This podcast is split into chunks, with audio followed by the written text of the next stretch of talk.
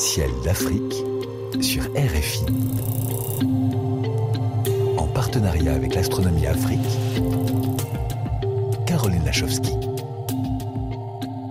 Cher Sylvain Boulet, dites-nous donc ce qu'on pourra observer d'ici au 15 mai depuis le continent et notamment depuis le Burkina Faso où notre nouvelle gagnante de lunettes, Adjaratou Lingani, va créer à Ouagadougou le premier club d'astronomie du pays. Ah bah alors, la star sera sans conteste la, planète Vénus. Hein. Le soir, après le coucher du soleil, vous ne pourrez vraiment pas manquer l'étoile du berger qui est très brillante et haute dans le ciel. Elle migrera très progressivement de la constellation du taureau à, celle des Gémeaux. Et dans un télescope, ça sera l'occasion pour nos auditeurs de voir un joli quartier de Vénus accompagné de son atmosphère très dense. Alors, Vénus, hein, c'est encore une planète mystérieuse avec une météo épouvantable et des températures insoutenables, hein, vraiment. Et aujourd'hui, on continue évidemment de étudier, il y aura des nouvelles missions. Et récemment, une équipe de chercheurs ont découvert eh bien, qu'il y avait encore une activité volcanique avec potentiellement de récentes coulées de lave.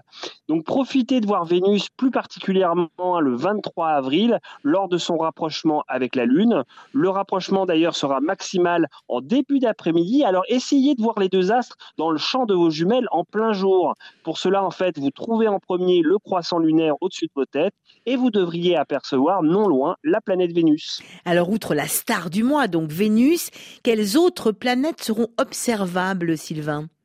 Alors, eh bien, la planète Mars sera encore visible en début de nuit dans la constellation des Gémeaux, à l'horizon ouest. Alors, évidemment, elle a perdu de sa brillance hein, ces derniers mois. Elle apparaît comme une étoile rouge assez brillante, hein, quand même. Elle le ressort des autres étoiles. Elle est aujourd'hui très loin de la Terre, à plus de 240 millions de kilomètres, et donc sera par conséquent très petite dans un télescope. Pour la planète Saturne, eh bien, elle sera de nouveau observable au petit matin dans la constellation du Verseau, avant le lever du Soleil. Et vous pouvez profiter du 16 avril, du 13 et du 14 mai pour voir la planète aux anneaux juste à côté de la Lune. Et j'imagine qu'il y aura aussi de jolies étoiles filantes.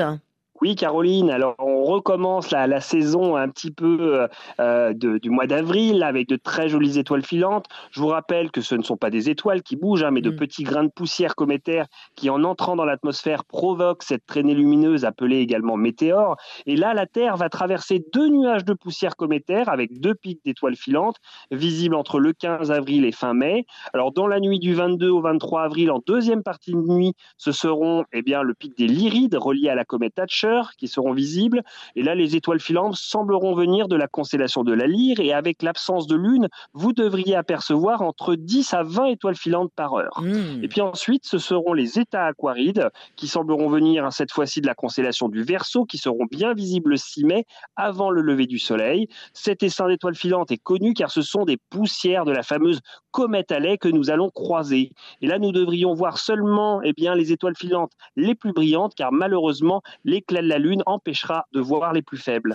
Merci Sylvain pour toutes ces étoiles filantes. On se donne rendez-vous en mai et toutes nos félicitations à notre nouvelle gagnante de lunettes astronomiques, Adjara Toulingani, au Burkina Faso, qui va créer le premier club d'astronomie du pays, en lien évidemment avec nos autres lauréates et lauréats sur le continent. Sylvain, et c'est pas fini.